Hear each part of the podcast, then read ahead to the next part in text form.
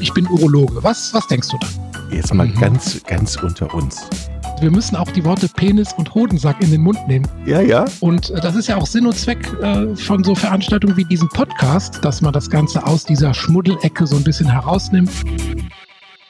Herzlich willkommen zur Pinkelpause, dem Podcast rund um urologische Themen. Mein Name ist Jochen Dominikus. Ich bin eher der Journalist, der Autor äh, und auf dem Gebiet Urologie absoluter Laie. Aber wir haben natürlich einen Experten. Äh, das ist Christoph Bies in Aachen. Hallo. Ja, hallo Jochen, grüß dich. Oder man muss ja sagen Dr. Christoph Bies, ne? Ja, muss man nicht sagen. Wir sind ja per Du, wir beide. Du, du, ich kenne dich ähm, von, von, von vielen Büchern. Ich habe hier zum Beispiel das Buch Männertiff, was du geschrieben hast, in den Händen. Und da wird dann auch eigentlich schon klar, auf welchem Feld du dich bewegst. Äh, äh natürlich auf, de, auf dem Feld der Urologie. Aber das Besondere, was mir bei dir aufgefallen ist und weshalb wir ja auch in Kontakt getreten sind, telefonisch und gesagt haben, hey, lass uns einen Podcast machen. Ich glaube, das Thema ist super, weil man es einfach auf eine interessante und unterhaltsame Art bringen kann, so wie du es in deinem Buch beweist. Denn da ist nämlich eben nicht trockene Urologie, sondern da sind zum Beispiel auch so Fun Facts wie ähm, eine Studie besagt äh, oder zeigt, dass Männer sich beim Essen eher für fleischbasierte Gerichte entscheiden, wenn sie auf der Suche nach einem Paarungspartner waren. Also steigert rohes Fleisch die sexuelle Lust bei Männern. Nur ein typisches Beispiel oder eine typische Fragestellung, die du in deinem äh, äh, Buch stellst. Das unterscheidet dich so ein bisschen von anderen Urologen, oder? Nee, nicht wirklich. Ich glaube, wir Urologen gelten so gemeinhin äh, tatsächlich als äh, die etwas, ähm, sagen wir mal, humorvollen äh, Fachärzte. Ähm, das mag nicht durch die Bank so sein. Aber doch, wir haben auch Spaß bei der Arbeit, genau. Und äh, in meinen Büchern äh, habe ich auch oft Fakten gesammelt, die dann so ein bisschen für Humor sorgen oder auch Patientensprüche, wo man schmunzeln kann. Da werden wir sicher in ähm, den nächsten Folgen noch ausgiebig drauf eingehen können. Wie bist du eigentlich zur Urologie, gekommen? Was fasziniert dich eigentlich an dem Beruf? Äh, Urologie ist ein, ein ganz tolles Fach, weil es extrem vielfältig ist. Und so bin ich auch dazu gekommen, weil ich bin kein Typ, der, sagen wir mal, so sich für eine Sache entscheidet und die dann bis ins Detail ähm, nachverfolgt, sondern ich brauchte was, was ganz breit aufgestellt ist und was auch so im Laufe eines Berufslebens, äh, wo man sich so hm, in verschiedene Richtungen potenziell entwickeln kann. Und das ist bei Urologie ganz ausgeprägt, weil es ein kleines Fach ist, was sich also nur mit wenigen Organen befasst, also Niere, Blase, Prostata, Penis, Hoden aber was bei diesen einzelnen Organen praktisch alles macht, also praktisch die internistische äh, Sicht der Dinge, Medikamententherapie, Ultraschalldiagnostik, Röntgendiagnostik, Endoskopie, also Spiegelung der mhm. Organe, ähm, Schnittoperationen, ähm, ja, Krebsbehandlungen, also im Prinzip die gesamte Medizin in ihrer Breite, aber zusammengestampft auf diese wenigen Organe und das äh, ist unheimlich spannend und vielfältig und da kann man sowohl als Krankenhausurologe als auch als niedergelassener Urologe extrem viel erleben und äh, ist eigentlich immer ja am, ganz nah am Menschen dran. Das macht unheimlich Spaß. Ich sage jetzt mal meine persönliche Erfahrung, ja. ja. ähm, ich gehe natürlich auch zu dir, also zu deinen Kollegen, ja. Aber ich gehe lieber zum Zahnarzt, muss ich ganz ehrlich sagen. Woran, also ich kann mir vorstellen, dass viele eine unglaubliche Berührungsangst haben mit, mit Leuten wie dir. Dann kann ich gleich auch mal unsere, äh, unsere Quizfrage, die wir vielleicht auch wöchentlich jetzt ähm, so machen wollen, ja? äh, an den Anfang stellen. Was denkst du denn, äh, Jochen? Jetzt sag's noch nicht bitte äh, oder sag mhm. nicht die Lösung. Was denkst du denn, Jochen? Wie viele Männer gehen überhaupt zur Vorsorge? Sagen wir mal Männer ab 45. Also Vorsorge ist aber jetzt ein Unterschied zu einfach, ich habe Aua und gehe zu euch. Ne? Also jetzt eine Vorsorge ist schon ja, der richtige Vorsorge Check. sagt ja genau, ich okay. habe äh, nichts und gehe zur Früherkennungsuntersuchung, wie man ja richtigerweise sagen müsste. Denn damit man ähm, okay. etwas früh erkennt, da, darum geht man zum Urologen. Wie viel, wie viel Prozent, soll ich jetzt schon raushauen, was ich glaube und du löst es was, hinterher auf? Ich, ich, Na, wir, wir, du denkst dir was und okay. wir lösen es dann später auf. Okay, also am Ende gibt's äh, gibt's die Lösung. Müß, müssen wir nur dran denken später. Sag mal, wo, wo wir gerade bei Zahlen sind, ne? ich habe noch, ja. noch einen Fun Fact aus deinem Buch, den ich unbedingt mal gerade loswerden will. Ich habe es gerade gesehen. Im Laufe eines durchschnittlichen Lebens werden im Darm rund 30 Tonnen Nahrung und über 50.000 Liter Flüssigkeiten verarbeitet. Lassen wir mal so stehen. Aber das ja. heißt natürlich, äh, das wird ganz schön gebraucht, unser Körper, ne? Also. Ja. Das ist ja immer ganz schön am Körper, wenn man Sachen ähm, mit anderen Dingen vergleicht. Dann kann man äh, viele Sachen viel bildlicher darstellen und sich viel besser vorstellen, was da eigentlich so tagtäglich in unserem Körper passiert. Ähm, mhm. Genau. Ja. Nun, nun, ist es ja auch so, dass äh, wenn wir wenn jetzt bei den Männern und bei den Frauen sind, Frauen kommen natürlich auch zu euch, ne? Die haben ja auch urologische Termine. Das sind ja nicht ja, nur die Männer. Richtig. Ähm, also statistisch sind ein Drittel, also circa 30 äh, Prozent unserer Patienten sind Frauen. Ne? Also Frauen haben ja auch urologische Organe. Zwei Nieren, zwei Harnleiter, eine mhm. Blase, eine Harnröhre. Und auch an diesen Organen kann ganz viel passieren. Also wir haben äh, Nierensteine, Nierenbeckenentzündungen, äh, Filterstörungen der Niere, Harnleitersteine, Blasenentzündungen, Blasensenkungen, ähm, Urinverlust, also Inkontinenz, junge Frauen, die ständig Harnwegsinfekte haben, angeborene Fehlbildungen, die auch äh, Mädchen betreffen. Also auch hier ein breites Spektrum, das wir bedienen. Ich ja. glaube, dass viele, oder ich frage es mal andersrum. Mit welchen Blicken kommen denn Männer zum ersten Mal zu dir und wie sind so die Verhaltensweisen? Ich weiß es noch bei mir ganz genau. Ich war unglaublich nervös, weil ich natürlich weiß, da will mir jemand an die Wäsche, ich muss meine Hose mal runterziehen und das war jetzt noch wirklich nicht angenehm. Ja. Also wahrscheinlich, weil ich mir selber so einen Druck gemacht habe. Ja, ich bin, also, bin ich so ein typischer Erstpatient, der dich, der, der, der, der zu dir auch ja. kommt. Ja, ja, du bist, glaube ich, auch so ein Hosenschisser so ein bisschen, ne? Auch, Ziemlich, auch ja. Wenn du, glaube ich, in der Familie äh, ein paar Ärzte hast, ne? Aber ja, äh, ja trotzdem. Ja, aber das ist, ist es ja so im Kopf, ich, ich, ich muss, ich muss mein, mein bestes Stück, so denken ja Männer, mein bestes Stück muss ich jetzt einem erstmal Fremden, denn der Erst ja. beim Erstkontakt bist du ja fremd. Wenn ja. ich jetzt zehnmal bei dir war, dann, naja, alles klar. Aber beim genau. Erstkontakt genau. ist schon hart es dreht sich letztlich alles um diesen ominösen Finger. Ne? Das möchte ja keiner. Also er möchte weder einer vorne äh, freilegen, noch möchte jemand, dass der Urologe mit dem Finger eindringt. Ähm, aber das gehört nun mal dazu. Und äh, das ist ja auch Sinn und Zweck äh, von so Veranstaltungen wie diesem Podcast, dass man genau diese Angst etwas äh, nimmt, dass man das Ganze aus dieser Schmuddelecke so ein bisschen herausnimmt, dass man zeigt, das sind einfach notwendige medizinische Untersuchungen. Und letztlich ist das gar nicht so schlimm. Und wenn man das auf der nötigen Vertrauensbasis alles macht, dann kann man den meisten Männern diese Angst nehmen. Ja. Kannst du die also im Umgang mit deinen Patienten besonders darauf einwirken, dass die irgendwie sofort ihre Scham verlieren und sich öffnen? Hast du da so Tipps und Kniffe? Na, ich, nein, Tipps nicht, aber ich glaube, es ist einfach so die Art, die Art, wie man mit den Leuten umgeht, wenn man das ähm, auf eine relativ äh, locker, flockige Art äh, macht, situationsangepasst natürlich, äh, dann kann man den Männern schon etwas die Scheu nehmen. Ja. Du hattest es eben gesagt, das Feld Urologie ist unglaublich weit. Ich weiß noch, als ich mit dem ersten Gedanken zum Erstkontakt, als es bei mir zum Erstkontakt kam, mhm. da dachte ich so, ja, das ist ein Arzt, der, da geht es tatsächlich nur um dein bestes Stück. So, aber das ja, ist das ja wäre meine Frage an dich. Was, was verbindest du mit Urologie? Also wenn du hörst, äh, oh, wir treffen uns auf einer Party und ich sage zu dir, ich bin Urologe, was, was denkst du dann im ersten Moment? Ja, im ersten Moment denke ich erstmal, du arbeitest untenrum. Das ist mir schon mal klar. Du hast also nichts mehr mit, mit, dem, mit dem Kopf zu tun oder auch nicht mit den Füßen und den Knien, sondern du äh, arbeitest äh, am in Bauchregion. Sag's doch ruhig. Naja, sag es. Du, du gehst an meinen Penis. Ja. Also glaub, auch. Diese, diese, Hemmschwelle, genau, die du jetzt hast, die werden wir bei diesem Podcast noch oft ähm, überschreiten müssen. Also wir müssen auch die Worte Penis und Hodensack in den Mund nehmen. Das geht gar nicht anders.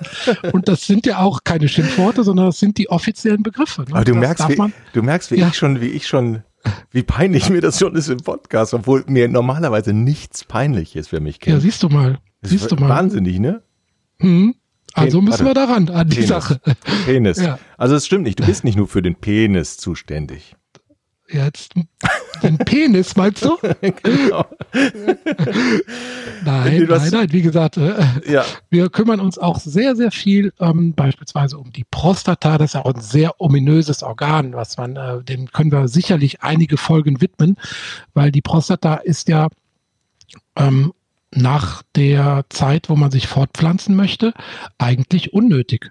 Ja, das ist also ein Organ, was so ein paar Flüssigkeiten produziert, die man braucht. Das besprechen wir dann noch im Detail. Ja. Aber wenn man sich nicht mehr fortpflanzen möchte, ist die einfach nur noch da. Ja, macht beim Patienten Ärger und sorgt dafür, dass der Urologe gutes Geld verdient. Das ist eigentlich dann der Sinn der Prostata ab einem gewissen Alter. So. Und ähm, genau, kaum einer weiß so richtig, was das ist, wo die liegt, was die tut. Ähm, da ist Aufklärung vonnöten. Ja. Kannst du ganz kurz mal sagen, was, was die Hauptfunktionen denn dann sind? Okay, du hast gesagt, äh, die produziert Flüssigkeiten, aber Genau, die produziert äh, Flüssigkeit, die den äh, Spermien, äh, wenn die in der Scheide ankommen, Schutz und Nahrung gibt. Also die, die Scheide ist ja sehr sauer, ja, und es werden da Flüssigkeiten beigemischt, die das äh, neutralisieren, damit die, Scheide, äh, die Spermien in der Scheide überleben können.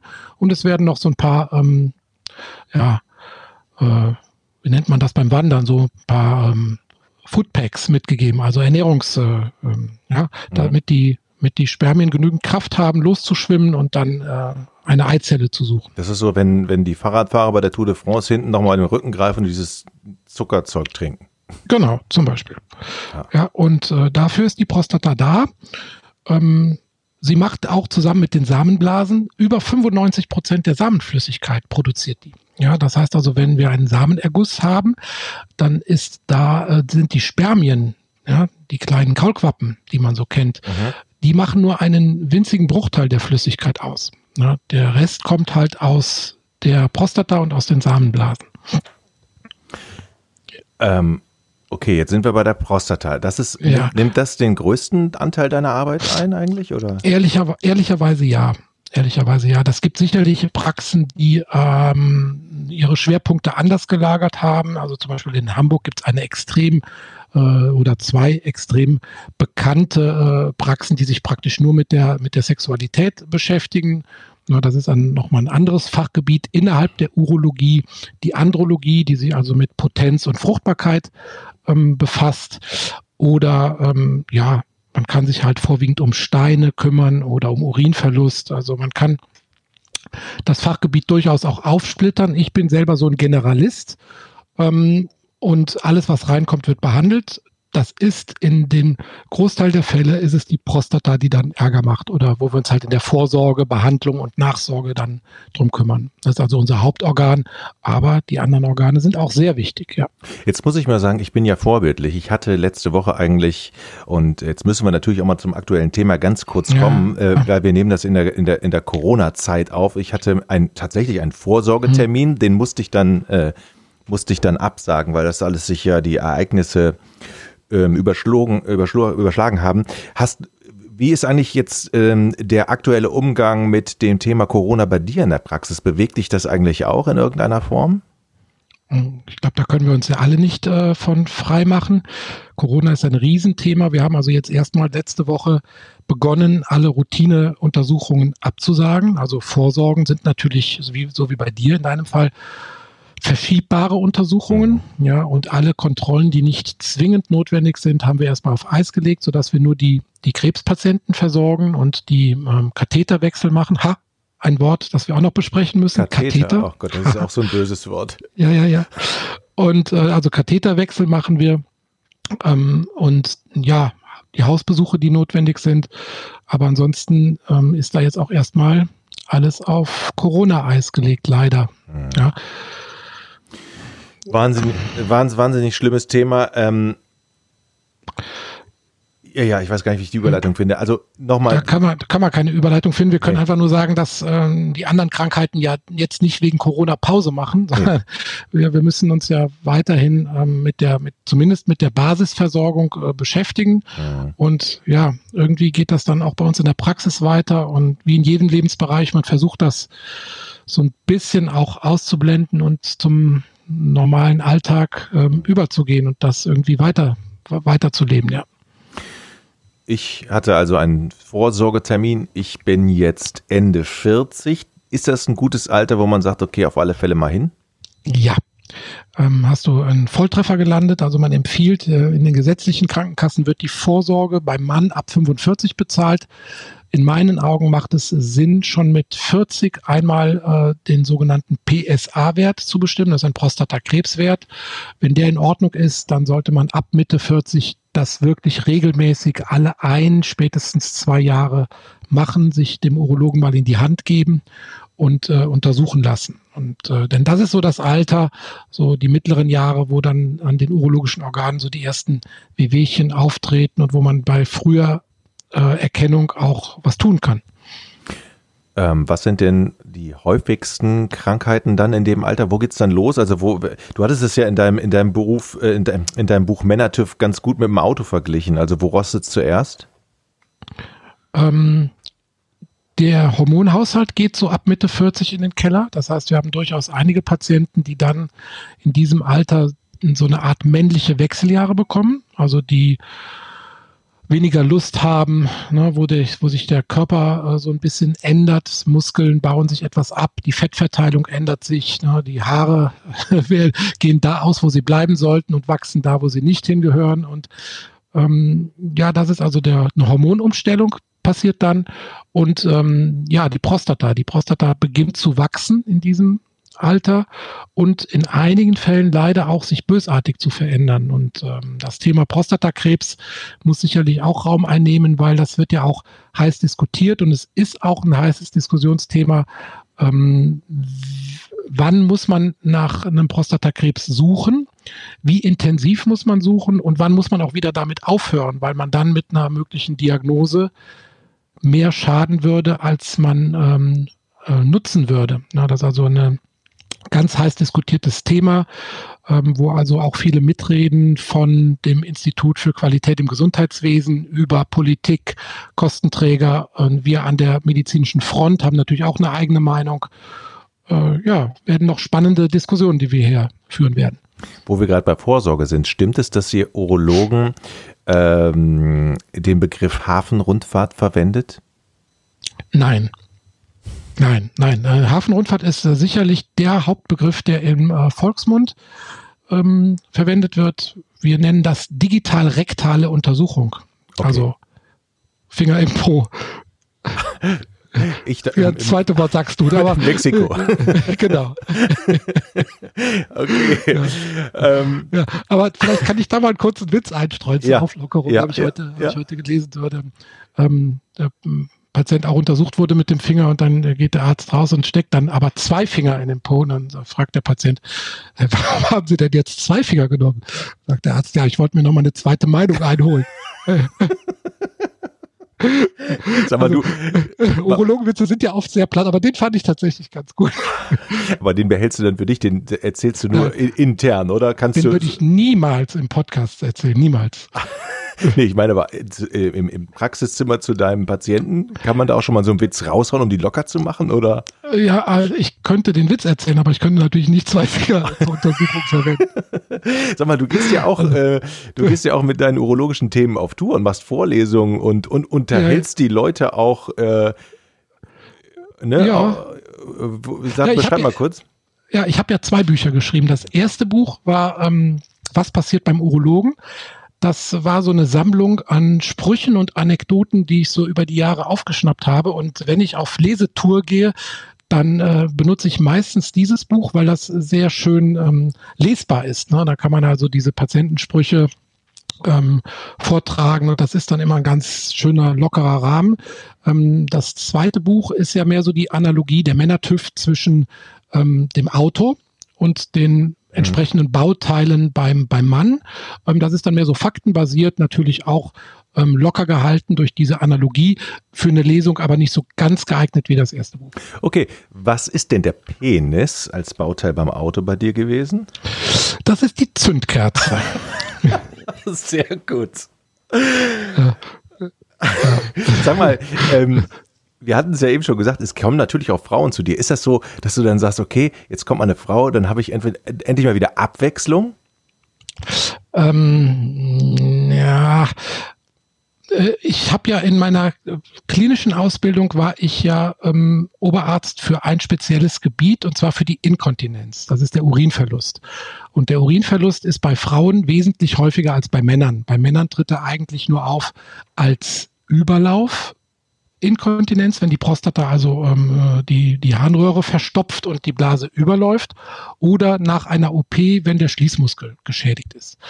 Bei mhm. Frauen tritt Inkontinenz aber sehr häufig auf durch äh, Geburten, Übergewicht, Bindegewebsschwäche, Senkungen. Ähm, und da hatte ich mich zu Klinikzeiten so ein bisschen drauf spezialisiert. Und als ich mich dann niedergelassen habe, habe ich das auch so ein bisschen weiter ähm, verfolgt, dieses Spezialgebiet, und freue mich dann tatsächlich, wenn ab und zu äh, Frauen speziell mit diesem Thema zu mir kommen.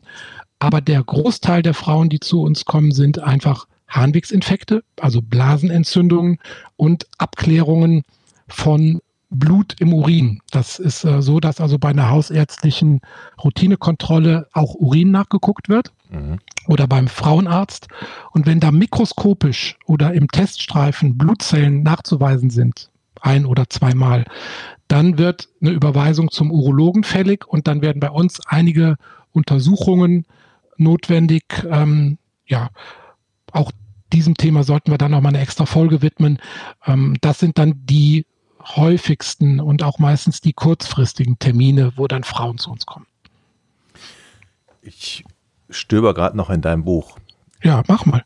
Fun Fact Penis. Der durchschnittliche Menschenpenis ist viel größer, als er sein müsste. Im Vergleich zu anderen Säugetiermännchen ist er in Relation zu den Weibchen übergroß.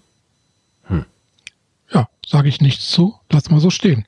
Und die Batterien bei, Batter bei, Batterien sind die, die Hoden. Batterien ja. beim Auto sind, sind in deinem Buch die Hoden. Sag mal, wenn du ähm, Vorträge hältst und unterhaltsam mit diesem Thema umgehst, wie ist die Reaktion im Publikum? Kannst du mal die Szenerie beschreiben? Ähm, wo, wo machst du das? Wie machst du das? Wer ist dein Publikum? Ach, ich habe schon alles gemacht. Ich habe in, in Cafés gelesen vor Senioren, ähm, in, äh, in der Kreissparkasse, ähm, in Buchhandlungen, ähm, ja, sehr gemischt, sehr unterschiedliches äh, Publikum. Die Reaktion ist aber eigentlich immer die gleiche.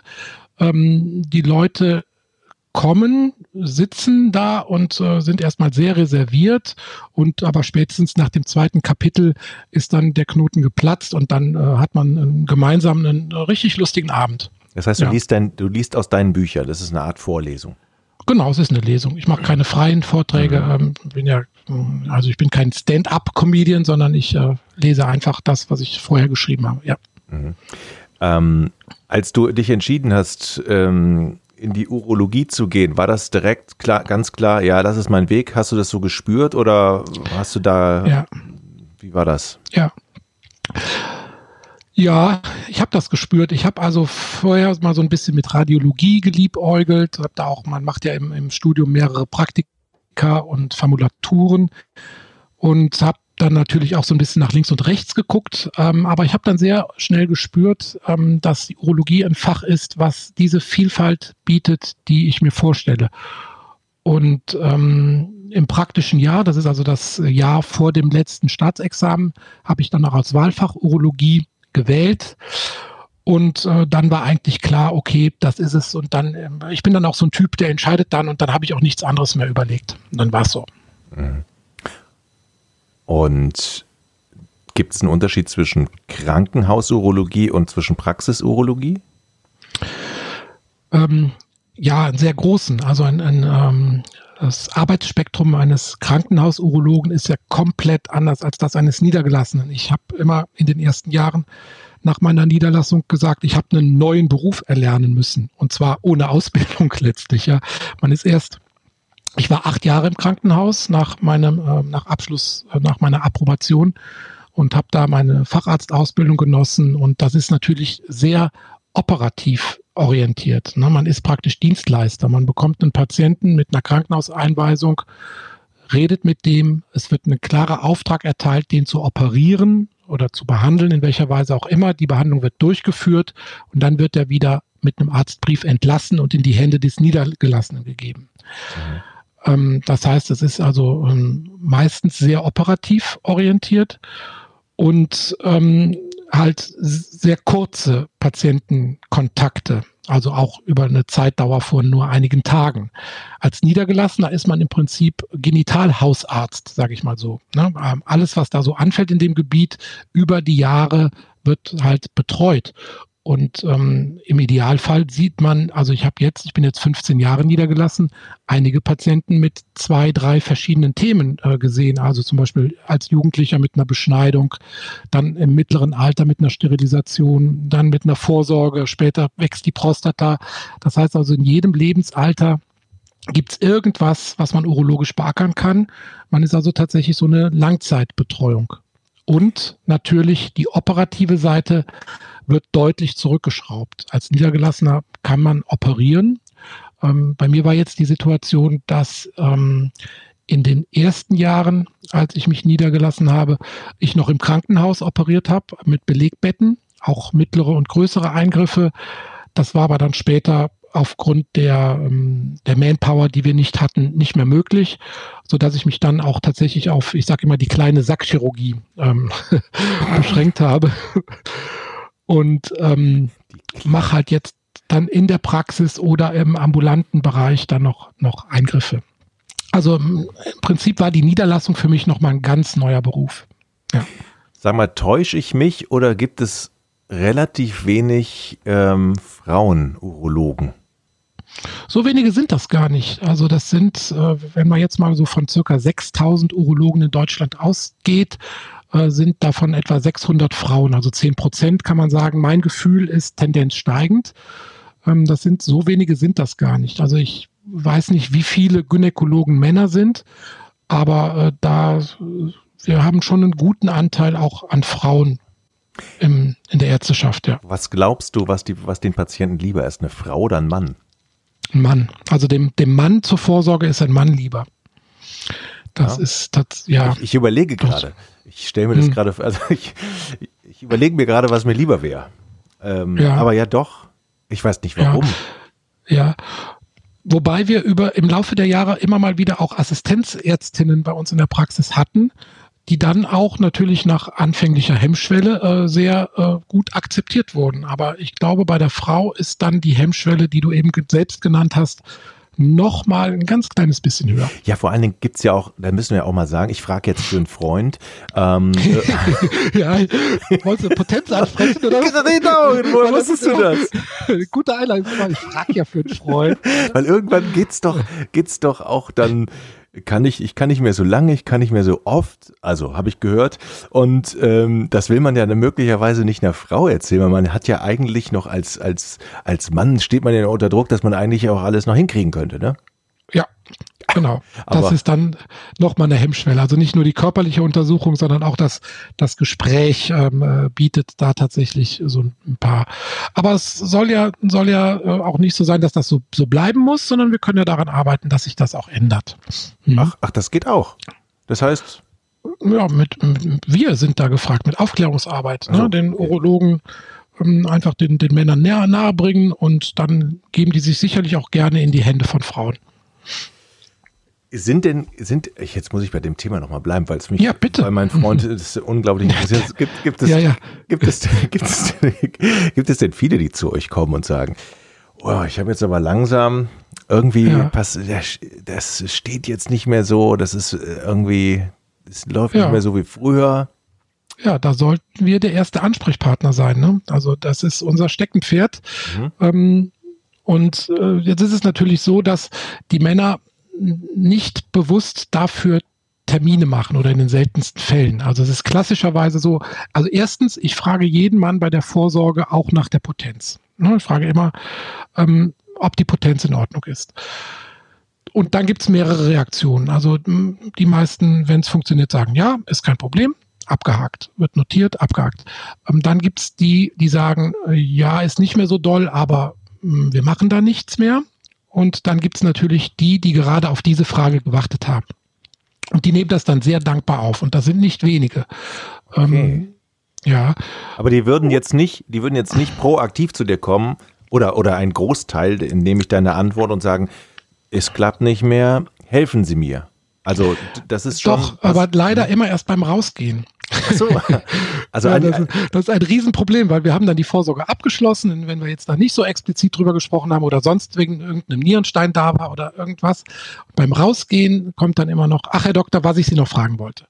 Und Das ist natürlich ah. dann.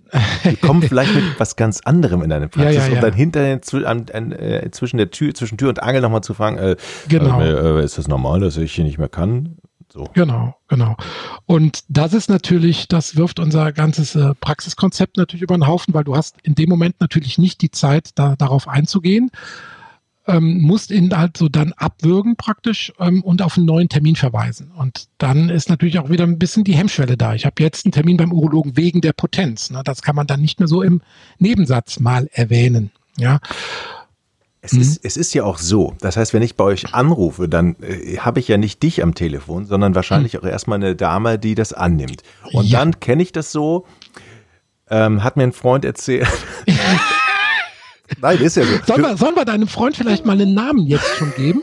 Weil der, ich fürchte, der wird uns begleiten, dein Freund. Peter. Peter.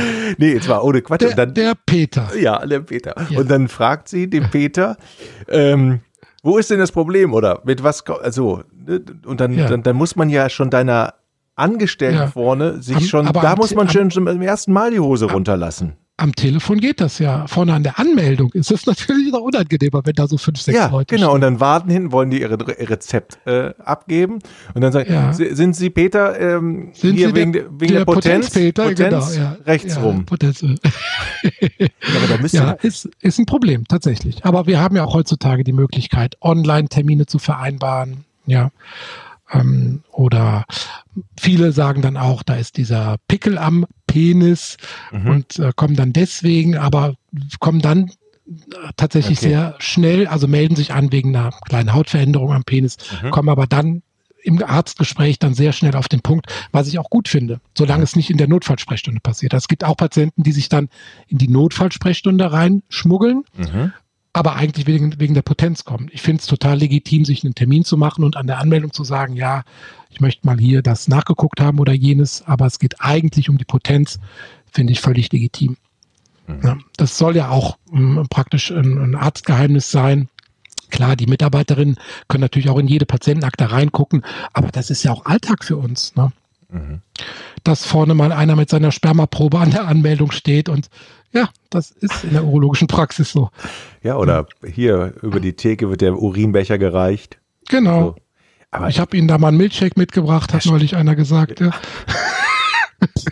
ja das, das ja. ist halt für euch, für euch ist das Routine, für die Patienten ist das eher so äh, eben keine Routine und Vielleicht mhm. leistet dieser Podcast ja möglicherweise Aufklärungsarbeit, wo mhm. viele Leute denken, Mensch, da gehe ich jetzt irgendwann mal gerne hin.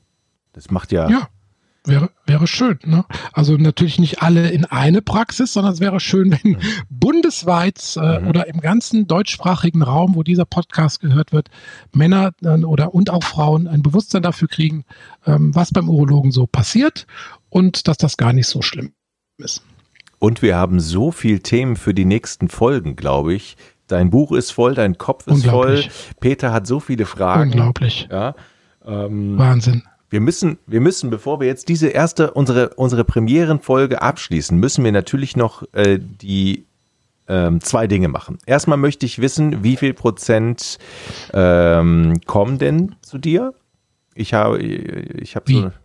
Kommen denn zu dir? Wie, wie viel Prozent? Nee, wir hatten doch am Anfang kommen eine Quizfrage. Nein. wie viel Prozent kommen denn bei dir? Nee, wie viel, wie viel gehen überhaupt dahin, ne? Das war doch die Ach, Frage, die Quizfrage. Die Quizfrage, ah, okay, genau. Okay. Und, und dann ja, brauche ich noch einen Urologenwitz von dir am Ende noch. Nee, so. das, äh, das können wir, können wir heute, den habe ich ja schon gebracht. Also, ich kann okay. ja nicht die ganze Stimmt, Folge mit, äh, mit, mit Witzen äh, voll machen. Das war jetzt die Zweitmeinung, ne? Genau. Stimmt, den Witz ja. haben wir schon verbraten. Nee, dann, genau, schon verbraten. dann lösen wir auf. Ähm, ja, lösen wir auf. Okay, es sind nur 20 Prozent. Also im vorsorgefähigen Alter geht nur jeder fünfte Mann tatsächlich zur Vorsorge. Alle anderen warten, bis was kaputt ist Jetzt mal bei dem Auto. Ja, ja. Das ist ja eigentlich ein schlimmes Thema, weil ja. wir könnten, also erstmal könnte man wahrscheinlich viel Leben retten oder ihr. Und zweitens ist es ja auch ein wirtschaftlich großer Faktor für die Krankenkassen wahrscheinlich auch, ne? Die ja, das ist halt die Frage, was ist günstiger, ne? Dass, äh, dass flächende flächendeckend alle zur Vorsorge gehen und man dann das behandelt, was man findet, oder dass man halt wartet, bis was kaputt ist und dann eine aufwendige, möglicherweise aufwendige Behandlung macht. Das müssten Ökonomen durchrechnen, ja. was da günstiger ist. Aber es gibt jetzt, sagen wir mal, von einzelnen Kassen durchaus Bestrebungen, so eine Art Aufklärungsarbeit zu leisten. Aber ich habe manchmal auch das Gefühl, so richtig interessiert ähm, sind die da auch nicht dran. Hm. Hm. Aber wir können oder du, deine Empfehlung ist auf alle Fälle lieber frühzeitig hin und von mir ist auch ein, zwei Jahre früher, ne? Ja, und zum richtigen Zeitpunkt, also im richtigen Alter das Richtige tun. Ne? Also ab Mitte 40 bis circa 70, 75, da muss der Mann beim Urologen angebunden sein. Dann kann man, wenn bis dahin alles gut läuft, die Zügel auch wieder etwas lockerer lassen. Ja, weil dann nicht mehr so viel passiert oder man will auch gar nicht mehr so viel wissen, weil man dann halt mit einer Behandlung mehr schadet als nutzt, möglicherweise. Mhm. Christoph, war nett mit dir zu sprechen. Ich freue mich ja, auf die Jochen. nächsten Folgen. ich sammle Fragen von Peter. Da würde ich mich sehr freuen, Jochen. Viele Grüße nach Hamburg. Tschüss. Mach's gut. Ciao. Ich bin Urologe. Was, was denkst du da? Jetzt mal mhm. ganz, ganz unter uns. Wir müssen auch die Worte Penis und Hodensack in den Mund nehmen. Ja, ja. Und äh, das ist ja auch Sinn und Zweck äh, von so Veranstaltungen wie diesem Podcast, dass man das Ganze aus dieser Schmuddelecke so ein bisschen herausnimmt.